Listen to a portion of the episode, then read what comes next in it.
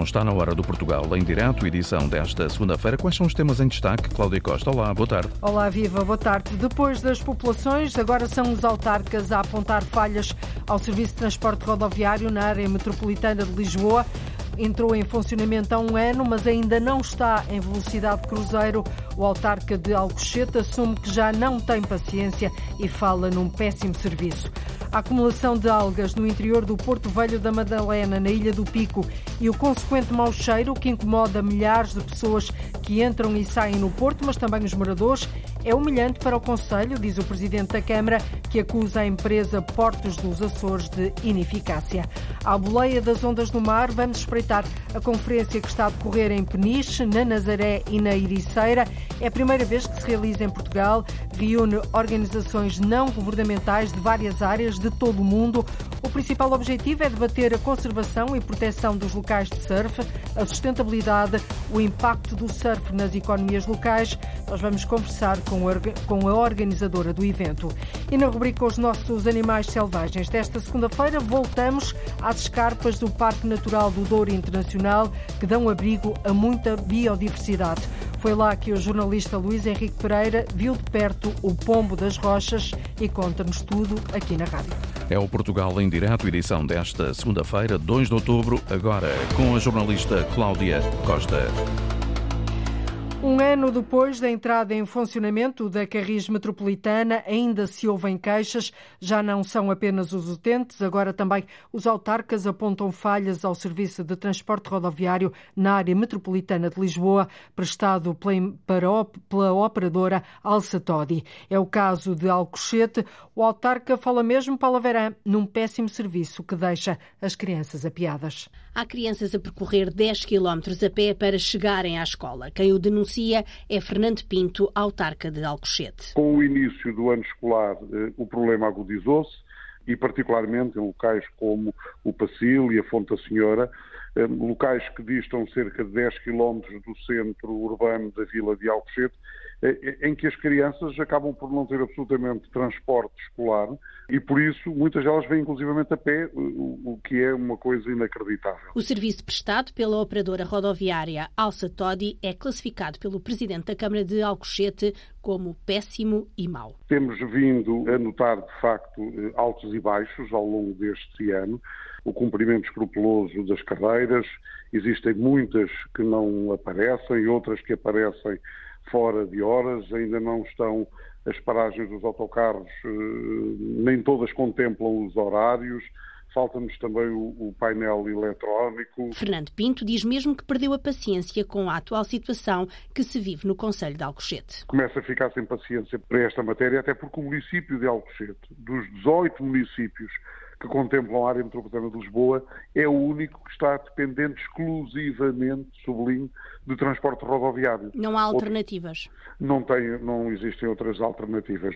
E, portanto, estamos eh, no limiar, digamos, eh, da nossa da nossa paciência, porque aquilo que a mim me importa é que a minha população esteja servida com dignamente de transportes públicos. Com caráter de urgência, a autarquia de Alcochete reúne-se amanhã com o primeiro secretário metropolitano e com a administração dos transportes metropolitanos de Lisboa para encontrar uma solução para o Conselho de Alcochete. Depois das populações, as críticas dos autarcas, o presidente da Câmara de Alcochete diz mesmo que está sem paciência e fala num péssimo serviço da rodoviário na área metropolitana de Lisboa. De, depois de três negativos sobre a possibilidade da exploração de caulinos em Soura, no distrito de Coimbra, a autarquia está a preparar um dossiê para tentar reverter o contrato já assinado com uma empresa privada. O município censura o processo de pesquisa e de prospecção de caulinos tema as consequências para a saúde dos municípios e também para o património natural. A Câmara vai contestar a decisão tomada pela Direção-Geral de Minas junto do Governo e pondera mesmo Lourdes Dias recorrer à Justiça.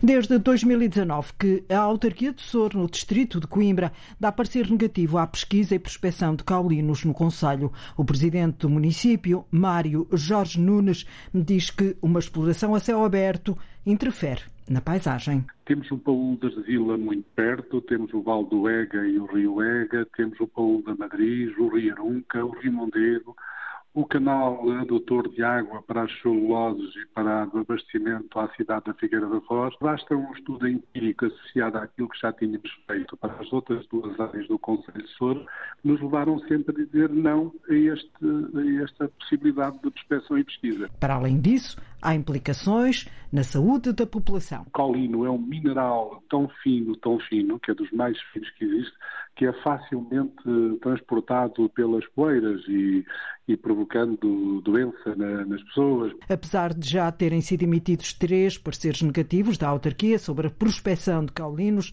no Conselho de Sor, já foi rubricado um contrato de exploração com uma empresa privada. A autarquia quer reverter a decisão da Direção-Geral de Minas e está a preparar uma contestação jurídica do processo do ponto de vista uh, administrativo e jurídico e, uh, se necessário for, correr à via da judicial para fazer parar o, o contrato. Uma decisão destas uh, implicaria uma avaliação muito mais rigorosa das verdadeiras pretensões do município e, nosso entender, isso uhum. não aconteceu. Ao mesmo tempo, a autarquia vai reafirmar junto do governo a oposição à pesquisa de caulinos. Assim que tivermos argumentos mais mais consolidados, eh, sensibilizar o poder político, quem tutela a Direção-Geral, obviamente o Ministério do Ambiente, para lhe explicar que, que, que a corrupção social que está acontecendo no Conselho de Soro quanto a este mecanismo e quanto a esta, em nosso, em nosso entender, violação de regras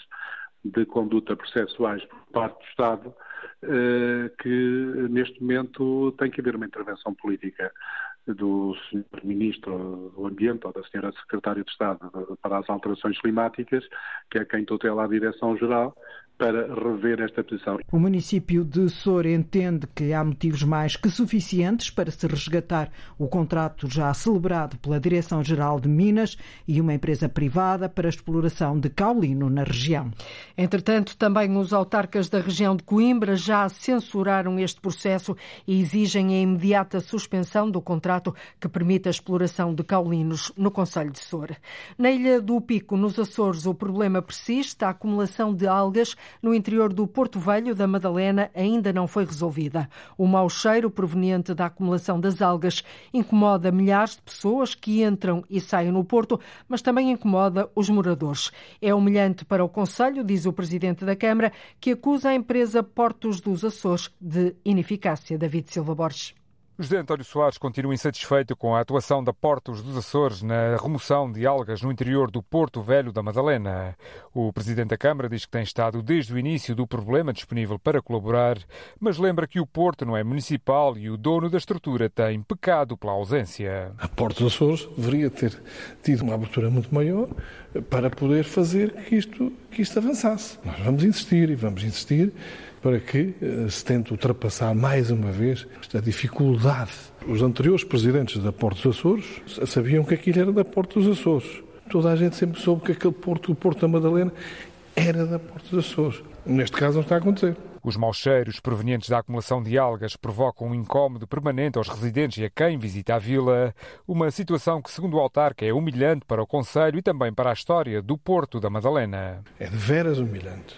Este porto serviu toda a vida para que nós pudéssemos nos transportar daqui para o Faial e do Faial para o Pico.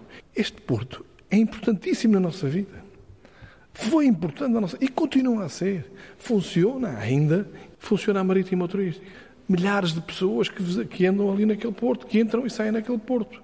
Além disso, os cidadãos todos os dias têm que levar com aqueles moções. Depois de o governo ter disponibilizado uma máquina para a sucção de algas e de ter empurrado essa competência para a Câmara da Madalena, a limpeza aguarda pela cedência de uma grua da Porta dos Açores para apoiar todo o processo. No entanto, até agora, ainda não foi possível, segundo o autarca, garantir a disponibilidade desse equipamento.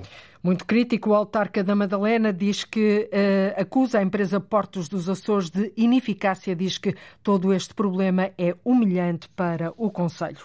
Os residentes em Miranda do Douro passam a partir de hoje a dispor de um seguro municipal de saúde que permite o acesso a consultas de especialidade e exames de diagnóstico. Um investimento da autarquia de quase 700 mil euros. Foi criado, diz a Presidente da Câmara, Helena Barril, para reduzir os tempos de espera nos cuidados médicos diferenciados Como nós temos consciência que na, nesta faixa de, de interior uh, há muita carência no que toca a ao acesso aos cuidados de saúde, mormente consultas de especialidade e, e exames de, de, diagnóstico. Portanto, é, é a tentativa que vamos fazer com o seguro de saúde é que essas falhas que existem ao nível do Serviço Nacional de Saúde sejam cobertas pela, passa a redundância, pela cobertura que o Seguro de Saúde Municipal vai trazer. É também uma tentativa de combater as listas de espera em Miranda do Douro. Este serviço vai ser prestado em colaboração com os médicos de família. Os utentes que precisarem de fazer exames suplementares vão agora poder passar a deslocar-se a uma clínica privada em Viseu. Para sensibilizar os idosos a adotarem comportamentos de segurança, mas também para fazer um levantamento das condições em que vive a população desta faixa etária, a GNR realiza a partir de hoje a operação Census Sénior 2023. É feita durante todo este mês de outubro. Enquadra-se Ana Gonçalves no Dia Internacional do Idoso, que se comemora hoje. Todo o efetivo da GNR, principalmente o efetivo da parte do policiamento comunitário, mas também todos os militares da GNR a nível nacional, realizam a partir de hoje a Operação Census Sénior 2023. A operação eh, nós desenvolvemos de várias formas. Ações de patrulhamento de proximidade, ações de sensibilização porta a porta, eh, ações de sensibilização que são organizadas através de parceiros, nomeadamente juntas de freguesia ou câmaras municipais, que organizam, digamos assim, ações um, comuns em que, em que os idosos, esta população que nós visamos preferencialmente nesta nossa operação, são, são, são, são juntos em determinados locais. A capitã da GNR, Lígia Santos, o objetivo é sensibilizar os idosos para adotarem comportamentos de segurança, dando-lhes conselhos sobre cuidados que devem ter para não serem vítimas de crimes. Confirmem sempre quem é são as pessoas que se estão a dirigir a eles, quer seja à porta de casa, quer seja à porta do café, à porta da padaria ou, à, ou junto a outro local qualquer. Confirmem sempre a identificação da pessoa. Não acreditem na, na história, infelizmente, muito comum da troca de notas, da alteração de contratos de luz e gás e para terem sempre o contacto das forças de segurança próximo deles. O ano passado, a GNR sinalizou mais de 44 mil idosos a viverem sozinhos ou em situação de vulnerabilidade devido à sua condição física e psicológica.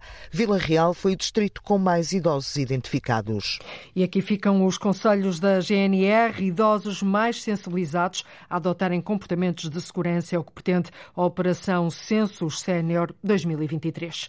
O Museu Nacional da Música, em Lisboa, encerra hoje as portas quase 30 anos depois de abrir.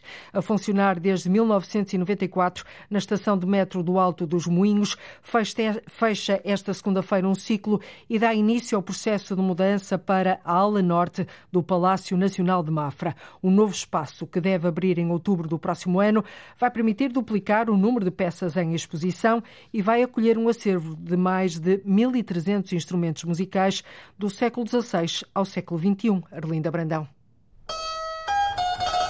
Este precioso cravo Tascan, construído em França em 1782, é um dos poucos que existem no mundo e que ainda tocam.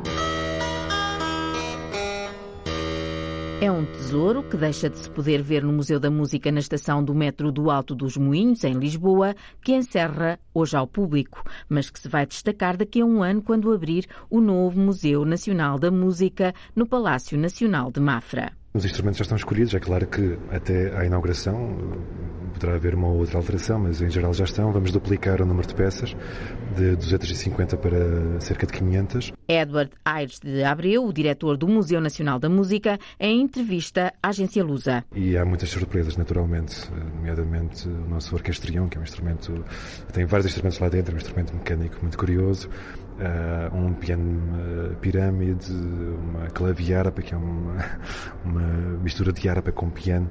Temos aí coisas muito curiosas, historicamente importantes, que vamos finalmente poder expor, porque vamos ter muito mais espaço. O novo museu, em Mafra, onde há obras a decorrerem, vai ter 15 salas, são 1.800 metros quadrados de área expositiva. Procuramos destacar a música e, nesse sentido, nós pensamos nos instrumentos como meios para se fazer música.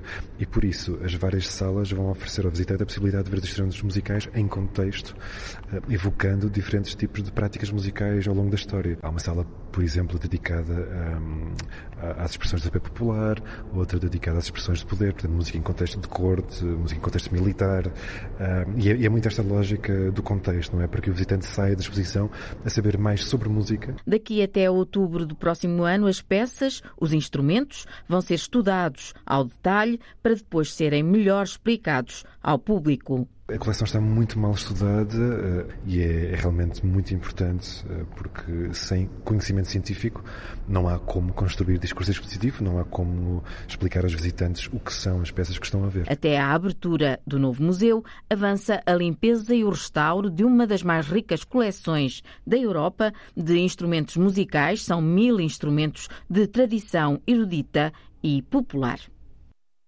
As obras para instalar o Museu Nacional da Música no Palácio de Mafra, passa de Lisboa para Mafra, começaram em julho, vão decorrer durante um ano, um investimento de 6 milhões de euros financiado pelo PRR, o Plano de Recuperação e Resiliência. As alterações climáticas levaram a que as vindimas, de uma forma geral, decorressem mais cedo em todo o país. O Algarve não foi exceção. Apesar da seca e da falta de mão de obra já se, já se fazerem sentir, a Comissão Vitivinícola do Algarve está a tentar contornar as dificuldades. Tatiana Felício faz um balanço positivo da produção, mas pede medidas urgentes para o uso da água na agricultura. Este ano, as vindimas na região algarvia começaram mais cedo. Segundo a presidente da Comissão Vitivinícola do Algarve, Sara Silva, agosto foi o mês mais forte em termos de produção.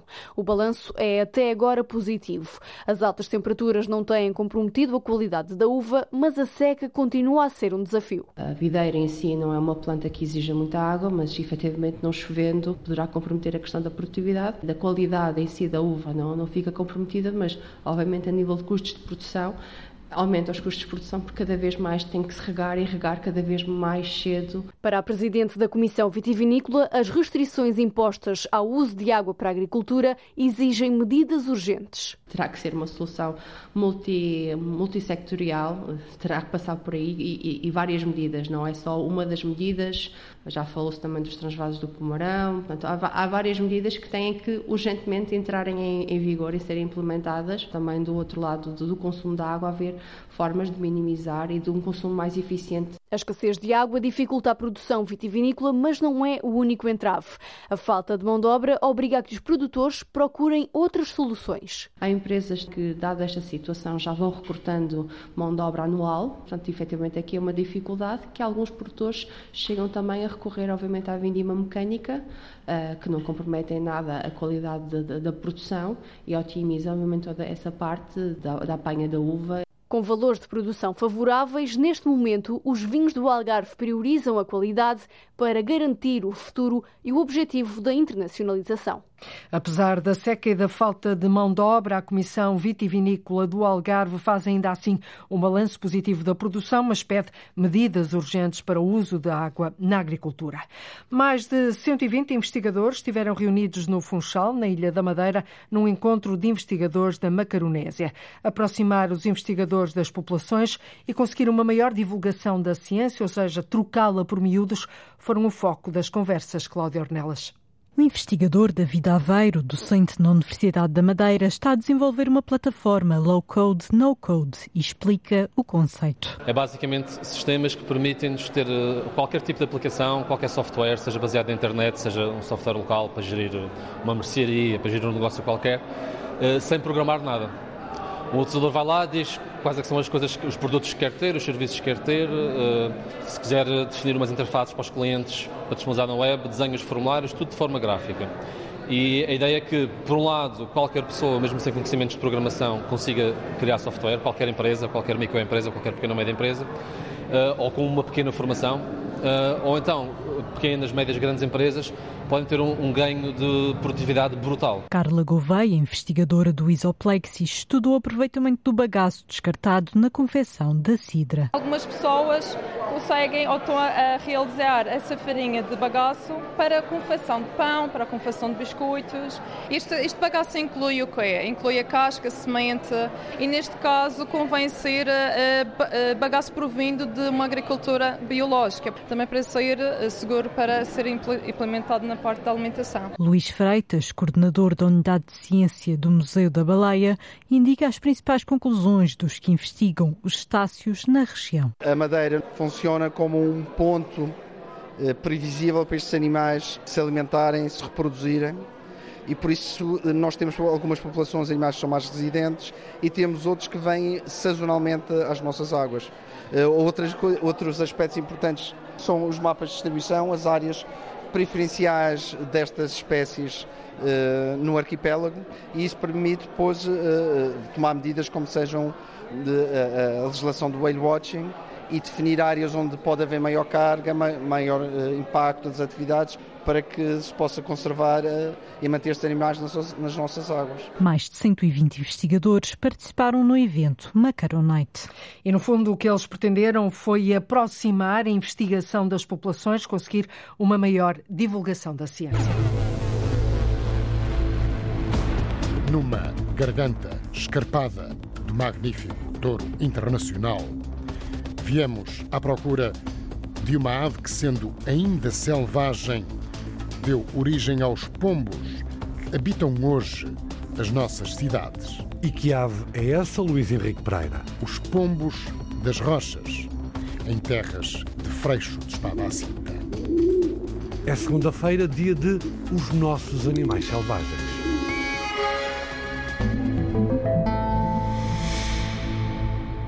Já lá vamos aos nossos animais selvagens. Antes damos um salto até ao Alentejo. O encontro de teatro ibérico começa esta tarde em Évora. Ao longo de seis dias, seis companhias de Portugal e de Espanha passam pelo palco de teatro Garcia de Rezende. Num encontro que, além dos espetáculos, convida o público a pensar e refletir sobre o estado da arte, Paulo Nobre. É o regresso a Évora de um velho formato. O Teatro Garcia de Rezende recebe o Encontro de Teatro Ibérico. Convidamos companhias espanholas e portuguesas. Vamos ter aqui seis espetáculos durante estes seis dias, que vão ser mostrados ao público. Quando tem horários, a maioria deles é às, é às sete da tarde, também para testarmos também estes horários de final de tarde, em vez de ser à noite. O José Russo, diretor do Sendrev, o Centro Dramático de Évora volta a apostar na mescla de experiências entre companhias portuguesas e espanholas que mantém aquela componente dos dramaturgos, dos autores, da escrita teatral, dos cruzamentos dessa escrita entre os, os autores portugueses e autores espanhóis, mas nós somamos, digamos, a essa dinâmica uma outra coisa que nos pareceu muito interessante, que é trazer espetáculos espetáculos de companhias espanholas e de companhias portuguesas, de autores espanhóis e de autores portugueses. O encontro de companhias dos dois países começou em 2003, estava interrompido desde 2012. O regresso não se cinge ao palco, é também um espaço de reflexão sobre o teatro. Temos cá as pessoas, os fazedores do teatro, desafiámos mais alguns, eh, dramaturgos, encenadores, gente do teatro. Temos cá as companhias que vêm representar, a ideia é elas ficarem cá durante esta semana e promovermos esta, esta reflexão à volta do trabalho que estamos a fazer, nas suas várias componentes, a dramaturgia, a escrita, a direção, a encenação, a iluminação, a cenografia, enfim, eh, o trabalho do ator, todas as dimensões que intervêm no espetáculo. Para além da reflexão interna entre companhias e gente do teatro, José Russo quer também o público a participar. Estamos a desafiar o público para não só assistir aos espetáculos, mas participar também destas conversas, porque o público é também um elemento fundamental no teatro. Os aspectos que o público traz à coação quando a gente reflete sobre aquilo que está a fazer são extremamente importantes e muitas vezes são surpreendentes mesmo. Né? Está aberta a porta do teatro e a reflexão sobre o teatro. O Encontro Ibérico de Évora tem o primeiro espetáculo hoje às sete da tarde. Só falta subir a cortina. Ao longo de seis dias, seis companhias de Portugal e de Espanha passam pelo palco do Teatro Garcia de Rezende, em Évora. Uma da tarde, 39 minutos em Portugal continental e na Madeira, menos uma hora nos Açores. Vamos agora dar um mergulho até ao mar e surfar umas ondas. Começa hoje em Peniche, na Nazaré e na Ericeira, a sétima edição da Global Wave Conference. Termina na próxima quarta-feira. Trata-se de um evento internacional que reúne organizações não governamentais de todo o mundo nas áreas do ambiente, reúne também académicos, oceanógrafos, ativistas, surfistas, políticos, representantes da indústria do surf e das comunidades costeiras. É a primeira vez que este encontro se realiza em Portugal. Em direto tenho agora a presidente da Surf Rider Foundation, que organiza o evento cá, Catarina Queiroga. Muito boa tarde, Catarina, bem-vinda. O principal objetivo da conferência é a valorização, conservação e proteção dos locais de surf. Estes locais estão ameaçados? Olá, boa tarde, uh, muito obrigada pelo convite. Sim, uh, nós temos uma, uma crescente pressão uh, sobre os espaços costeiros e, portanto, também as zonas de surf estão a ser impactadas por, essa, por esse tipo de ameaças. que tipo ameaças, de ameaças, Catarina? nomeadamente a questão do desenvolvimento costeiro, o desenvolvimento antrópico, portanto, a utilização crescente pelas populações de zonas antes não habitadas e, e, também a questão de, de, de, das alterações ambientais, nomeadamente com o aumento da, da erosão costeira. E também eh, a utilização das energias renováveis offshore é um problema para, para o surf ou não? Essa questão é, é sempre algo controversa e, e, Está a gerar muita controvérsia entre Correto. os homens do mar e não só.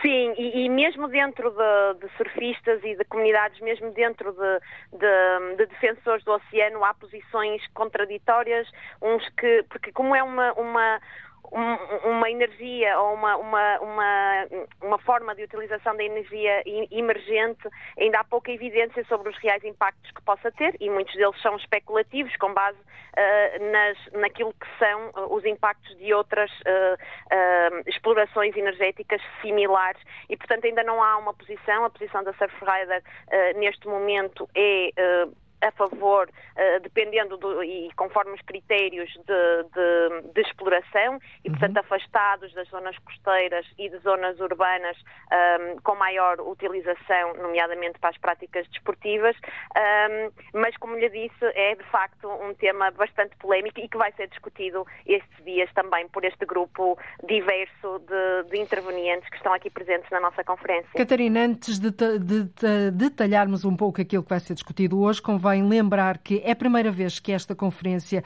uh, presumo de alto gabarito em termos de surf, se realiza em Portugal. Vai decorrer em Peniche, na Nazaré e na Ericeira. Foi muito Correto. difícil trazer esta conferência para cá?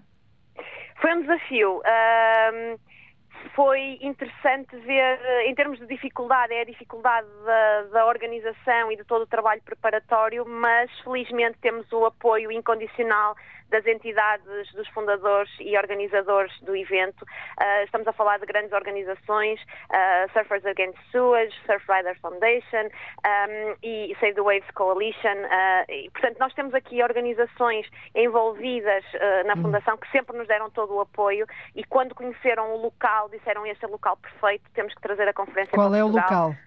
Peniche uh, é o, o local de, de, eleição para a conferência e depois temos side events a acontecer na Nazaré e, e na Ericeira. Portanto, três localidades. Ou seja, Peniche é... e depois dois satélites, uh, Nazaré Correto. e Ericeira, não é? Correto. Catarina, um, o crescimento da prática e da indústria do surf em Portugal é uma evidência. O nome Portugal ainda uh, não está bem no mapa do surf a nível mundial? Ainda não está no destaque ou na posição que gostaria que estivesse? Eu penso que está.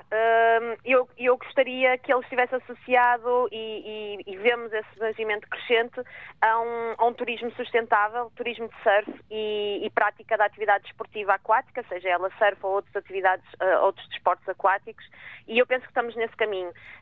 Próprias... E esse é o caminho a seguir. É possível usar Sim. o surf como, como, instrumento de consciencialização na promoção da sustentabilidade Sim. ou ainda Sim. estamos muito longe, há muito caminho a percorrer? Uh, a nossa missão, e, e, faz parte, está nos estatutos da Surfrider de Portugal, inclusive, um, é precisamente trazer, aliar a prática da atividade esportiva a um certo ativismo positivo uh, em prol da proteção dos oceanos. E sim, as, as comunidades, a proximidade com a natureza. Um, e podermos propiciar isso a, a comunidades, nomeadamente até uh, permitir que crianças no, no, no, ambiente escolar que tenham uh, contacto com o mar, mesmo das zonas mais rurais e menos costeiras uh, de Portugal, que possam ter esse contacto com o mar, certamente facilita no processo de consciencialização da importância Mas da aí há muito trabalho a fazer. Uh, é. A evidência. É um trabalho conjunto. As vantagens parecem óbvias, Catarina, mas de que forma é que a sua entidade, por exemplo, a sua organização, o que é que tem feito nesse sentido de envolver, por exemplo, as crianças uh, nesta prática e nesta, nesta atividade desportiva? Muito bem. Nós, nós, um dos projetos que temos a nível europeu, portanto, a Surfrider Portugal foi recém-criada, mas o trabalho de, de, de, dos grupos locais, de ação local, uh, já vai dar, dar 15 anos a esta parte. E, portanto, um dos projetos que nós abraçamos com, com, com grande entusiasmo e que tem sempre muito boa recepção, receptividade nas comunidades, são as iniciativas oceânicas. As iniciativas oceânicas partem de base com, com uma atividade semelhante a uma limpeza de praia, mas nessa atividade nós mostramos os tipos de lixo, nós categorizamos, separamos por tipos e vemos uhum. como é que eles chegaram lá e tentamos perceber quais são os comportamentos subjacentes uh, àquele tipo de lixo estar ali, se foi um lixo que, que, que, foi colocado no chão e voou, se foi um lixo que, que veio depositado, no, por exemplo, no, no, vaso sanitário, nas, nas sanitas, e isso é feito com as crianças. E as é crianças normalmente são muito receptivas a este tipo de, uh, sim, de situações. Sim. Sim. sim. Sim, Portanto, Catarina, deduzo por aquilo que nos está a dizer que a prática e a indústria do surf em Portugal contribui para a conservação dos oceanos. Ah, sem dúvida. sem dúvida. E é, e é um dos nossos Porquê, pilares. Porquê essa frase tão taxativa, sem dúvida? Porquê? Eh, para mim é quase, é quase uma coisa não vive sem a outra. Nós não podemos usufruir da natureza e, e surfar é, é, estar em, em, em ligação Vocês não podem surfar no meio de plásticos. Eh, isso nós não queremos e, portanto, o facto de termos uma comunidade surfista crescente, um, acreditamos que isso vai ser, um, vai, vai crescer em paralelo jovens uh, mais conscientes para esta problemática e que nos apoiem em termos de atividades locais para a promoção de práticas e comportamentos que reduzam uh, a produção de resíduos. Uhum. Catarina, para além disto tudo, da promoção da sustentabilidade, da proteção costeira uh, das, das zonas onde se pratica o surf, há toda uma vida à volta da prática do surf. Qual é o real impacto desta atividade do surf nas economias locais, uh, nas principais, principalmente nas áreas onde se pratica surf em Portugal? Peniche, Nazaré, Iriceira, mas também a norte, Matosinhos. Uh, qual é o impacto? Vocês têm consciência disso? Têm esses dados ou não? Em termos de impacto uh, económico? Económico, exa exatamente. Sim, é verdade que há um impacto. Nós estamos uh, a projetar fazer um estudo no próximo ano para quantificar o impacto não só económico, mas social da presença de escolas de surf, nomeadamente. Como valorização uh, do contributo que têm para, para a sociedade uh, na prática, na promoção da prática desportiva, e ainda por cima uma prática que é aliada à natureza, que pode ser uh, gratuita ou com custos baixos, não é? Porque a natureza está Mas ali, os custos não são assim tão baixos, não é? Depende. Hoje em dia o material... Comprar uma panancha de surf, um fato, não é assim tão barato quanto isso. Sim, mas uh, quando comparamos isso a ir assistir a um jogo de futebol, tudo, se tudo, tudo se reduz um, ehm, ao que são as prioridades das pessoas. E hoje em dia, era isso que eu ia dizer, já existem materiais muito bons, com preços bastante mais acessíveis e também existem escolas que alugam material e, portanto, tudo isso facilita. Uma das coisas, por exemplo, que temos aqui em parceria durante os dias do evento, precisamente também para reduzir. Um, ehm, a, a, a, pegada da participação do, dos colegas surfistas uhum. que viajaram uh, de longe, que não trazem as pranchas, nós temos parcerias aqui, com, nomeadamente com a 58 e Rip Curl, que uh, nos ajudam com, com o, o o material. Ou seja, eles não têm que vir de outros países com a prancha atrás. E assim reduzem também a pegada ecológica. Sim. Uh, Sofia, uh, portanto, presumo também que vão fazer esse trabalho não só da importância do impacto em termos sociais do surf uh, na atividade em Portugal, também mas também o impacto económico. Isso parece ser um, um argumento de peso que poderá ser que vos poderá ser muito útil, ou não? Sim, eles, estes estudos já têm sido feitos da menor escala, uh, não só em Portugal, não por nós, por outras entidades, nomeadamente até das próprias câmaras municipais, que têm alguns dados, é? naturalmente, do impacto um, que estas atividades económicas têm, trazem uh, para as zonas costeiras nas suas cidades, mas nós queremos fazer um estudo mais abrangente e enquadrado. Mas querem, já têm alguma previsão ou é algo que ainda está a sinuar? Não, ainda está em plano, ainda está em plano para implementar no próximo ano. Mas no próximo ano é para fazer durante o próximo ano todo? Sim, sim. E depois a apresentação um de resultados. De dados, sim, e publicação no ano seguinte, 2025. Uhum. Portugal tem-se posicionado nos últimos anos como um verdadeiro destino de surf ou ainda não? Ainda há muito, muita onda a cavalgar?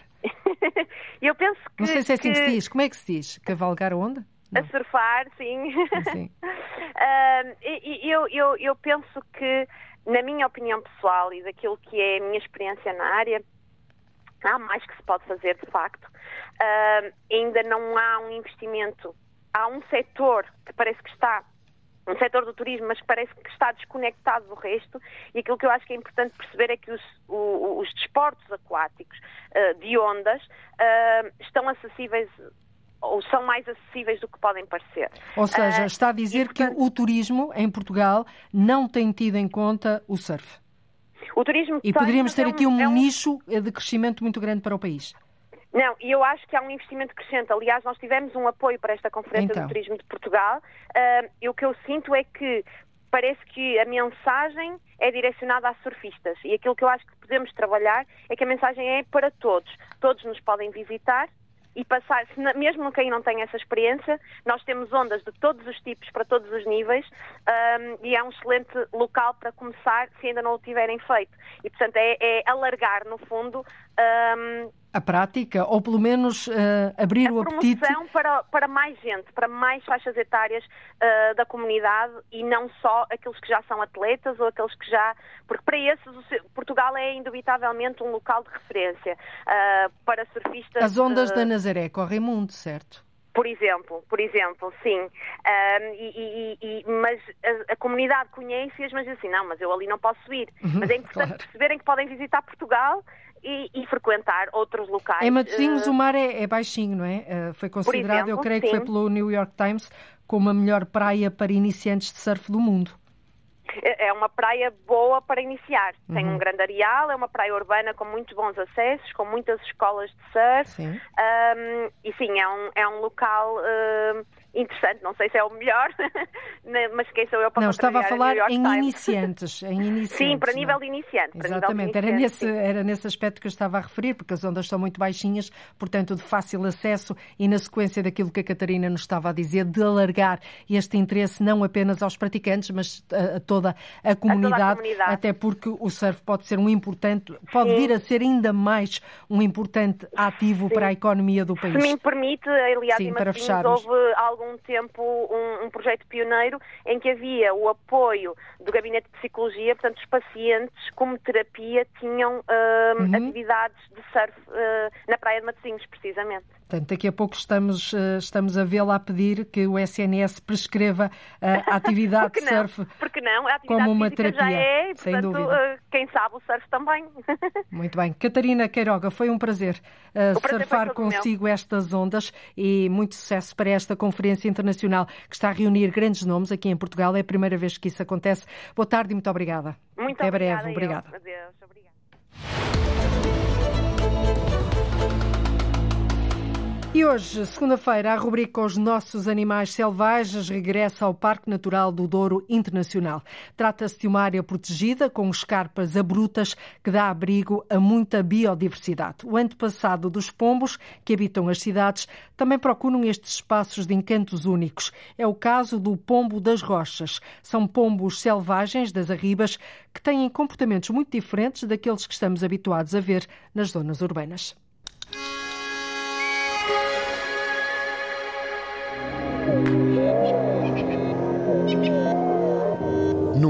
Garganta escarpada do magnífico Douro Internacional, viemos à procura de uma ave que, sendo ainda selvagem, deu origem aos pombos que habitam hoje as nossas cidades. Depois de termos percorrido alguns miradouros, como o conhecido Penedo Durão ou o Carrascalinho, continuamos a seguir alguns dos percursos, se calhar menos conhecidos, desta imensa zona com escarpas que dão abrigo também a muitas aves de rapina e aves necrófagas, como os grifos e os abutres do Egito, por exemplo. Esses já os mostramos aqui. Desta vez andamos à procura de pombos em estado selvagem, os pombos das rochas, em terras de freixo de espada à cinta. Como indica o nome comum, eles nidificam em zonas rochosas, como escarpas ou falésias, e constituem, aliás, dieta preferida para uma das aves de rapina que de vez em quando por aqui também aparece, o falcão peregrino. Do alto das escarpas e na posição onde nos encontramos, o Rio Douro corre lá ao fundo, numa linha diminuta. De um lado, Espanha, e do outro, deste lado, onde nos encontramos, Portugal.